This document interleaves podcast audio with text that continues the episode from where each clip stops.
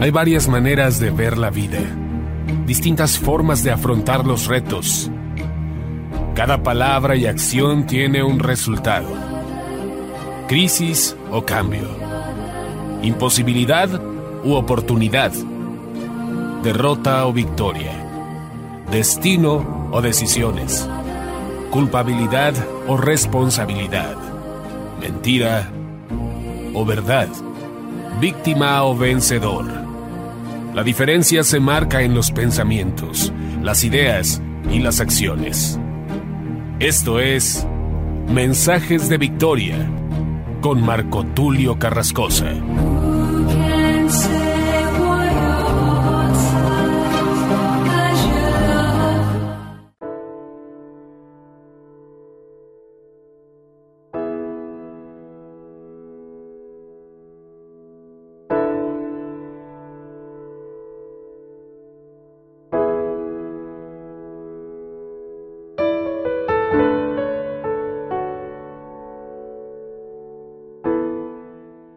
Bendiciones a todos, es un gran gusto poderles saludar nuevamente a través de la radio y a través de internet. Hoy me siento muy contento, muy entusiasmado porque estamos ya en el episodio número 21 de la serie Transformación Generacional. Y este mensaje es la continuidad al mensaje número 20, obviamente al episodio número 20, con la misma temática, las fábulas contra la verdad de Dios.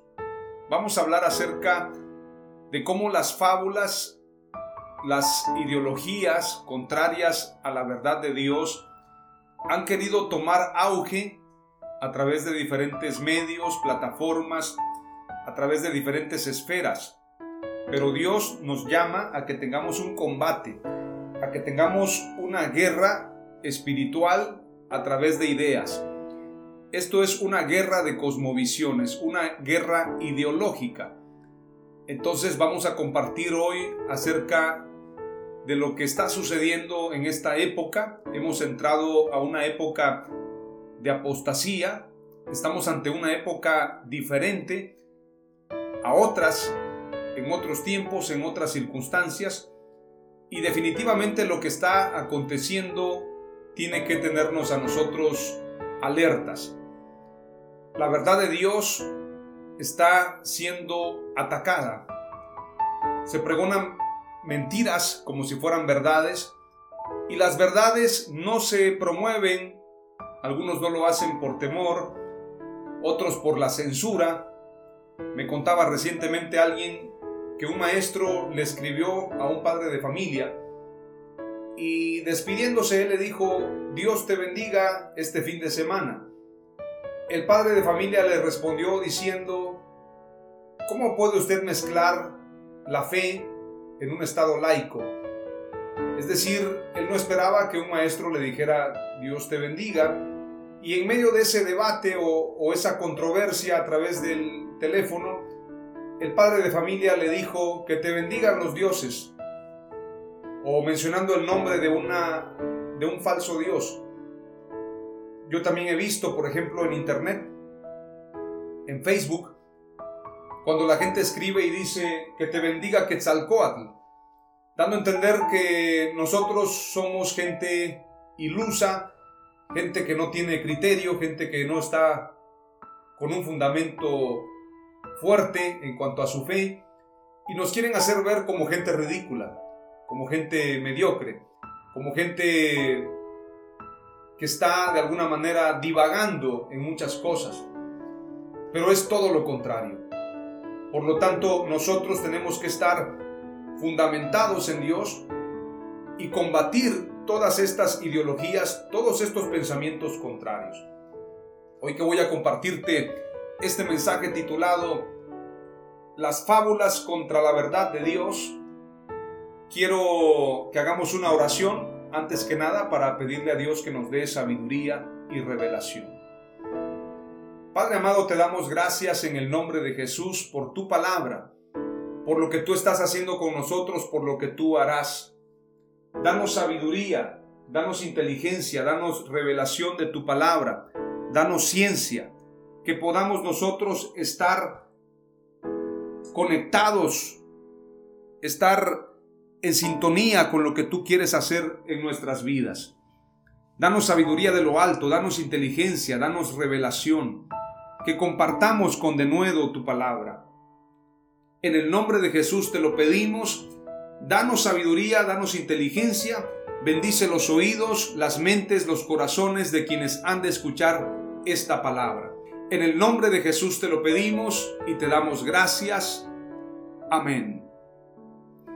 Vamos a leer lo que dice la escritura y vamos a leer acerca de estas dos palabras claves de este mensaje. La apostasía, ¿qué es la apostasía? Tenemos nosotros que tener en claro qué significa apostasía. Porque la palabra clave que te comparto en este mensaje es la siguiente. Estamos ante una época de apostasía. No es que va a suceder la apostasía, ya se está viviendo. La apostasía ha llegado a las iglesias, ha llegado a los templos, a los medios de comunicación. Tenemos, sin duda alguna, una de las situaciones más complicadas de la historia. Tenemos, sin duda alguna, un debate que está presente, que está vigente, que está constante en diferentes esferas. En la política, usted sabe que constantemente se hacen debates para hablar acerca del aborto y la ideología de género, y los cristianos o la gente de fe, la gente conservadora defendiendo la vida y la familia. También se tiene un debate no solamente en la política, en el gobierno, los que están gobernando tienen tienen la presión de aquellos que de alguna manera están detrás del telón, presionándolos para que estas leyes sean una realidad. Los que financian a los gobiernos o quienes están detrás de todo esto promueven precisamente una política, una ideología que tiene que ver con todo lo que esta agenda progresista, esta agenda globalista ha tenido planteado durante décadas atrás. Entonces, ante esta circunstancia, nosotros entendemos que hemos entrado ya a una época de apostasía, a una época de lucha, de guerra espiritual, y si tú y yo no entendemos este tiempo, no vamos a cumplir con nuestro propósito. No vamos a cumplir con ese llamado de Dios para predicar la palabra de Dios, para cumplir con la gran comisión y entonces corremos el riesgo de que no cumplamos con nuestro propósito. Si la sal perdiere su sabor, para nada sirve, dice la palabra de Dios, sino solamente para ser hollada por los hombres, para ser aplastada, para ser pisoteada. Y la fe, la fe que tú y yo tenemos, tiene que tener obras, tiene que tener acción, tiene que haber un actuar. Si estamos ante una época de apostasía, tú y yo tenemos que levantarnos como luminares en este mundo. Te voy a enseñar un poco acerca de lo que significa apostasía para que puedas entender lo que está sucediendo en este tiempo moderno. La apostasía en el cristianismo hace referencia al rechazo del cristianismo por parte de una persona anteriormente cristiana. El término apostasía viene del término griego apostasía que significa salida, defección, revuelta o rebelión. Es decir, una persona apóstata es una persona que anteriormente tuvo la fe en Dios, tuvo la fe en Jesús, pero tomó la decisión de renunciar, de rebelarse, de salirse de un grupo, salirse de la iglesia, renunciar a sus principios, a sus valores, debido a una controversia espiritual. Hay gente que rechaza el cristianismo muchas veces por rencor, muchas veces por dolor, cuando Tal vez tenían una novia, una esposa inclusive, y la esposa los engañó y la esposa se fue con alguien más de la iglesia. Hay gente que dice, Dios no me cuidó, Dios no estuvo conmigo en mis batallas, en mis momentos difíciles. Hay gente que renuncia a su fe porque simplemente un trabajo no le funcionó y quedó en bancarrota. Hay gente que renuncia a su fe porque tal vez falleció un familiar y no tuvo la fuerza para enfrentar su vida sin ese familiar, sin ese ser querido. Hay gente que dice, yo ya no quiero nada con Dios porque Dios jamás me cuidó.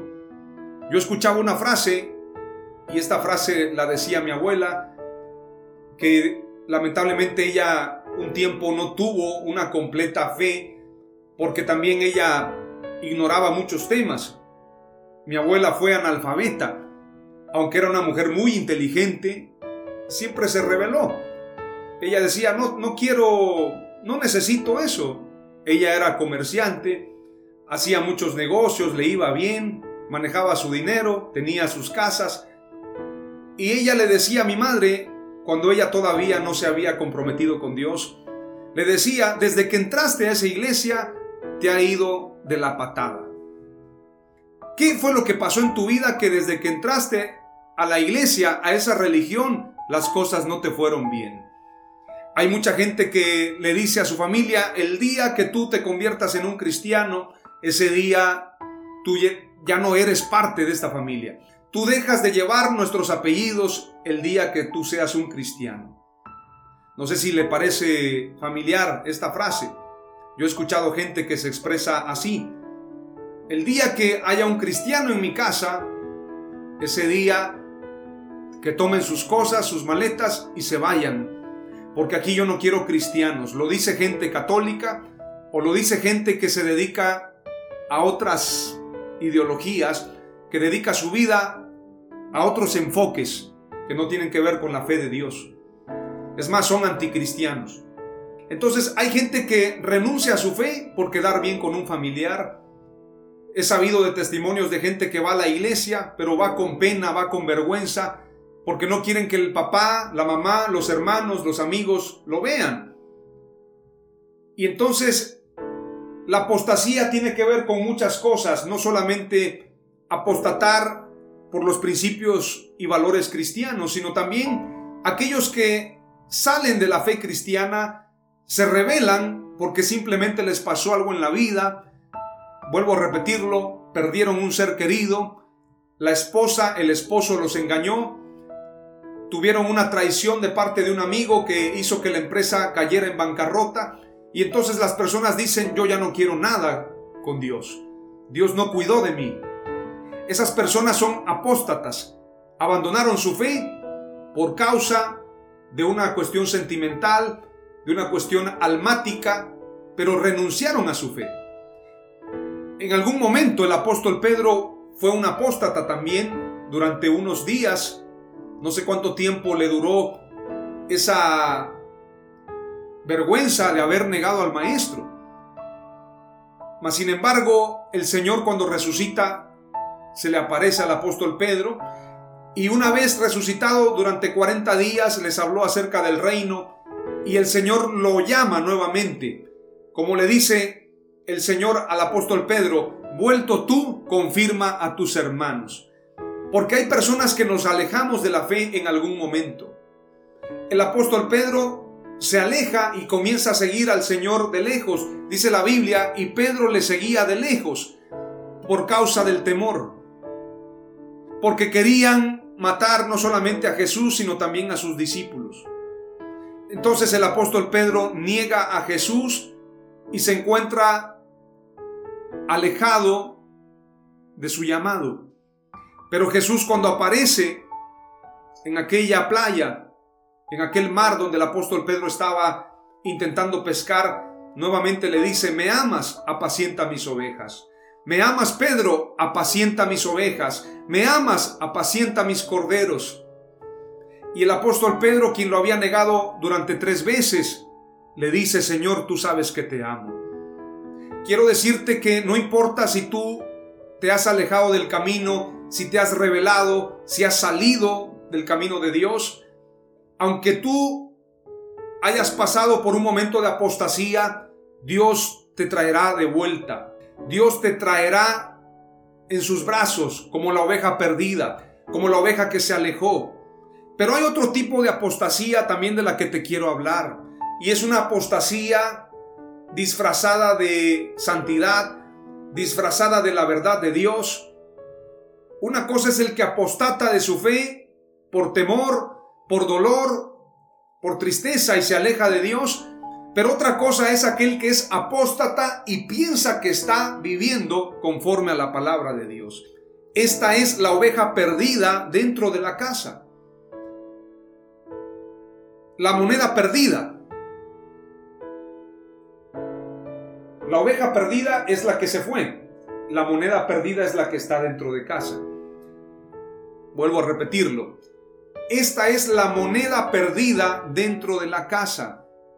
Es decir, está dentro de la iglesia, es una persona que va a una congregación, es una persona bautizada, es una persona que ama a Dios, es una persona que exalta al Señor, pero a causa de falsas enseñanzas y falsas doctrinas, esta persona está convirtiéndose en un apóstata. Esta apostasía es todavía más peligrosa porque tiene que ver con pensamientos, tiene que ver con ideas, tiene que ver con conceptos. Y estas mentiras que se, que se promueven como verdades en los templos, en los púlpitos, pueden hacer más daño aún. Porque el predicar la verdad como mentira no produce impacto. Es decir, predicar la verdad con temor eso no produce impacto. Mas sin embargo, predicar la mentira como si fuera una verdad está trayendo resultados. Hay muchas mentiras que se enseñan en los templos. No quiero hacer una larga lista de todo lo que se enseña que es contrario a la fe de Dios. Pero una de las mentiras más, más fuertes o, más relevantes hoy en día, y lo quiero decir con todas sus letras, una de las mentiras más frecuentes es predicarle a la iglesia que la iglesia se va a ir en un rapto y que la iglesia no va a sufrir tribulación. Esa es una mentira que muchos piensan que están esperando ese rapto, están esperando ese arrebatamiento, pero lo que está pasando es que la iglesia no está cumpliendo con su propósito. Esa cultura raptista o escapista nos hace ser poco comprometidos con la tierra que Dios nos dejó para establecer su reino, para ser cabeza, para ser embajadores, para ser agentes de cambio. Porque la gente dice, bueno, cuando el anticristo aparezca, cuando este mundo se corrompa, cuando toda la situación esté más complicada, para ese entonces yo ya no estoy en la tierra, para ese momento yo ya me fui en el rapto. Entonces pensamos de manera irresponsable que la gente es la que se va a quedar sufriendo aquí y nosotros nos vamos a las bodas del Cordero. Te voy a compartir lo que dice Segunda de Tesalonicenses capítulo 2, verso 3 al 10. Aunque quisiera leer los primeros versos para que me entiendas en el contexto del que estoy hablando. Segunda de Tesalonicenses capítulo 2, versículo 3 en adelante, pero en esta ocasión voy a leer prácticamente todo el, verso. Leyendo lo que dice, el verso 3, el verso 3 vamos a leerlo, dice, Nadie os engañe en ninguna manera. Si leemos el verso 2 previamente, nos está hablando acerca de la venida del Señor. Voy a leerlo desde el verso 1. Me gusta leerlo todo en su contexto. Pero con respecto a la venida de nuestro Señor Jesucristo, su venida, su segunda venida, y nuestra reunión con Él, está hablando del arrebatamiento. Lo que algunos llaman rapto, pero rapto no es una palabra bíblica, ni es una palabra correcta, porque rapto, ¿quiénes raptan? Los ladrones, los malvados, ¿Usted raptaría a su esposa? ¿O la llevaría públicamente, ella es mi esposa y yo me voy a casar? y la lleva ante un juez o la rapta, se la lleva en un caballo mientras nadie lo sabe. No, Dios no es un ladrón, nosotros le pertenecemos a Él. La palabra rapto es de un raptador, un, un, raptista, una persona que, que rapta, un ladrón prácticamente. Y la escritura no dice que Dios sea un ladrón, sino como ladrón en la noche vendrá, pero no es un ladrón, Él es el dueño de la iglesia. Pero con respecto a la venida de nuestro Señor Jesucristo y nuestra reunión con Él, aquí está hablando de, de la reunión, del arrebatamiento, os rogamos, hermanos, que no os dejéis mover fácilmente de vuestro modo de pensar, ni os conturbéis ni por espíritu, ni por palabra, ni por carta, como si fuera nuestra, en el sentido de que el día del Señor está cerca. Es decir, el apóstol Pablo está señalando que hay quienes se pueden dejar mover fácilmente, se pueden conturbar, se pueden atemorizar, porque alguien está profetizando, alguien está dando una palabra, alguien está enviando una carta, alguien está enviando un video diciendo el Señor ya viene. ¿Cuánto tiempo escuchamos ese mensaje? Cristo viene. Sí, Cristo viene. Jesús viene por su iglesia, pero antes tenemos que recordar Mateo 24, según de Tesalonicenses capítulo 2. Tenemos que recordar que habrán una serie de acontecimientos antes de que venga el fin. Pero la principal señal, y este es el año de las señales, 2021, es la predicación del Evangelio en toda la tierra. En toda la tierra. Y será predicado este Evangelio, porque le preguntan, ¿y qué señal habrá de tu venida y del fin de siglo? Y el Señor les habla de todas las cosas que van a pasar, pero luego les dice, y será predicado este Evangelio del reino en toda la tierra, y entonces vendrá el fin. Todavía, todavía hace falta que el Evangelio se predique en toda la tierra. Dice aquí este pasaje, Nadie os engañe en ninguna manera porque no vendrá sin que venga antes, sin que antes venga la apostasía. Y se manifieste el hombre de pecado, el hijo de perdición, el cual se opone y se levanta contra todo lo que se llama Dios o es objeto de culto, tanto que se sienta en el templo de Dios como Dios haciéndose pasar por Dios. No os acordáis que cuando yo estaba todavía con vosotros os decía esto, y ahora vosotros sabéis lo que lo detiene, a fin de que a su debido tiempo se manifieste. Porque ya está en acción el, mi, el misterio, porque ya está en acción el misterio de la iniquidad, solo que hay quien a lo presente lo detiene. Hasta que él a su vez sea quitado de en medio, y entonces se manifestará aquel inicuo, a quien el Señor matará con el espíritu de su boca y destruirá con el resplandor de su venida.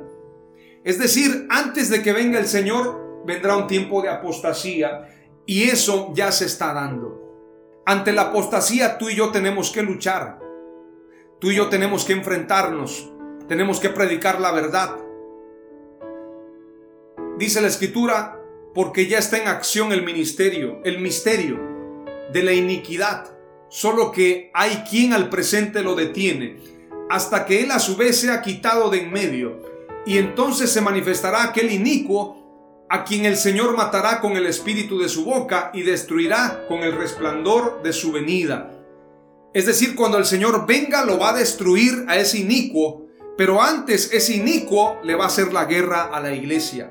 Hay una guerra, hay una confrontación.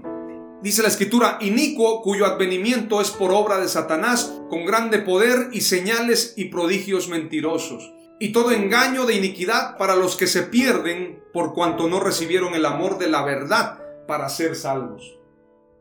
Muchos serán engañados, muchos creerán. Hay gente que se deja llevar por milagros. Decía Martín Lutero, ninguna profecía o ninguna enseñanza que no esté fundamentada en la palabra de Dios debe ser aprobada aunque haga que llueva milagros a través de ella. Es decir, nuestra fe no está fundamentada en milagros, sino en la verdad de Dios.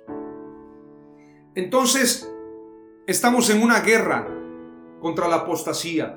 El espíritu anticristiano ya está en acción, ya está combatiendo a la iglesia. El anticristo, el espíritu del anticristo ya está en la tierra combatiendo a la iglesia. Si este es el último tiempo, habrá una guerra espiritual entre el Espíritu Santo, la iglesia, contra el espíritu del mal. Quiero decirte, Dios ya nos dio la victoria, pero tú y yo tenemos que pelear esta buena batalla de la fe. Así que el Espíritu Santo nos da la fortaleza para que venzamos en su nombre. No tengas temor porque el Señor estará con nosotros todos los días hasta el fin del mundo. La segunda palabra clave, y con esto termino, es la siguiente. Jesús es la verdad de Dios. San Juan capítulo 14 y verso 6 dice, Jesús le dijo, yo soy el camino y la verdad y la vida. Nadie viene al Padre sino por mí. Jesús no solamente es el camino, sino que es la verdad y también es la vida. Y nadie viene al Padre, nadie va al Padre si no es a través de Él. Primera de Juan 5:20, y esta es otra mentira que se enseña en los púlpitos, en las iglesias, en los templos y en muchos lugares donde no se ha entendido esta enseñanza que solamente puede venir por revelación de Dios. Hay otra apostasía que se opone a la verdad de Dios y es el hecho de que a Jesús no lo llaman el Dios Todopoderoso. A Jesús lo quieren poner en un lugar más bajo. A Jesús lo presentan como el Hijo de Dios, pero no como el Dios hecho hombre. Entonces, esta mentira hace pensar de que son tres, cuando en realidad son uno. Dicen Dios Padre, Dios Hijo y Dios Espíritu Santo, cuando la realidad es que Dios es el Padre, es el Hijo y es el Espíritu Santo el mismo de ayer, de hoy y por los siglos, el alfa y la omega, el principio y el fin, el que es, el que era y el que ha de venir. Dios fue manifestado como Padre en la creación, como Hijo en la redención y como Espíritu Santo en la justificación. San Juan capítulo 1 nos habla claramente cuando dice, en el principio era el verbo con Dios y el verbo era Dios. Y este verbo se hizo carne y habitó en medio de todos nosotros. Y vimos su gloria como la gloria del unigénito del Padre. Cuando Jesús le dice a los apóstoles, yo soy el camino y la verdad y la vida, nadie viene al Padre sino por mí. Él le dice a los discípulos, nadie viene. No les dice nadie va, sino nadie viene al Padre sino por mí.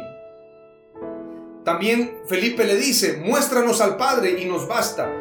Felipe, ¿cuánto tiempo hace que estoy con ustedes? El que me ha visto a mí ha visto al Padre. Porque Jesús, como lo dice Colosenses, Él es la imagen del Dios invisible, el primogénito de toda la creación.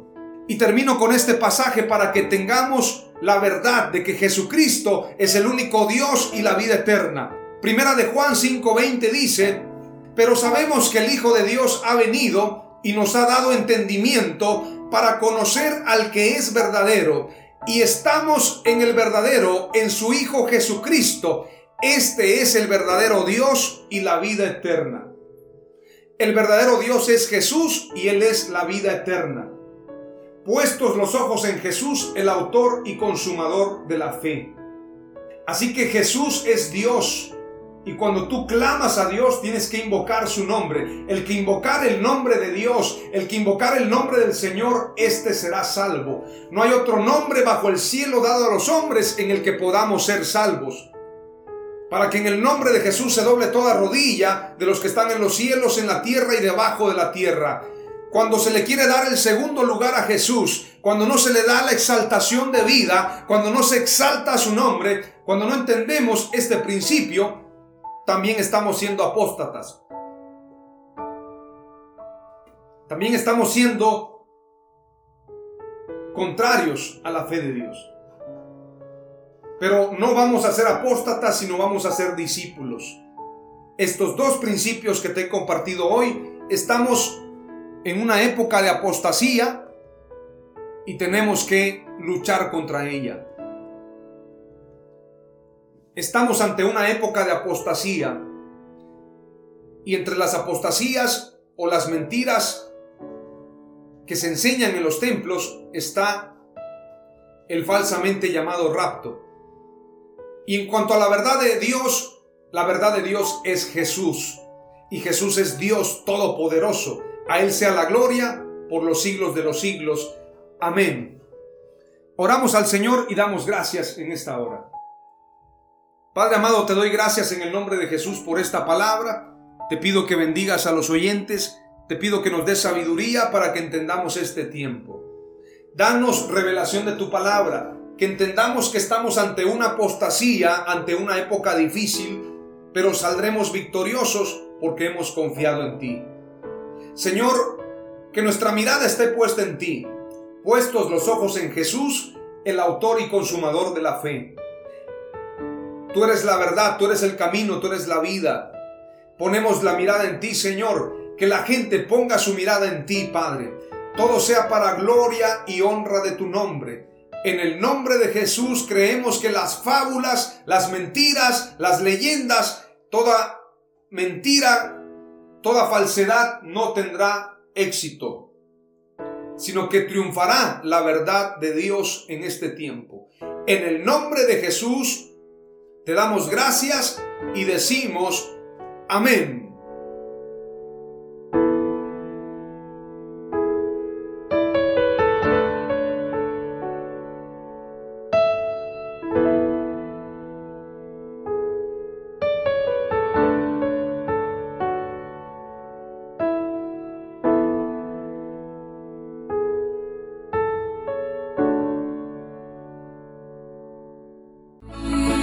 Fue Mensajes de Victoria con Marco Tulio Carrascosa. Gracias por escucharnos y seguirnos en nuestras redes sociales. Si deseas invitarnos a tu ciudad, escríbenos por inbox o al WhatsApp 961 66 882 99 961 66 882 99.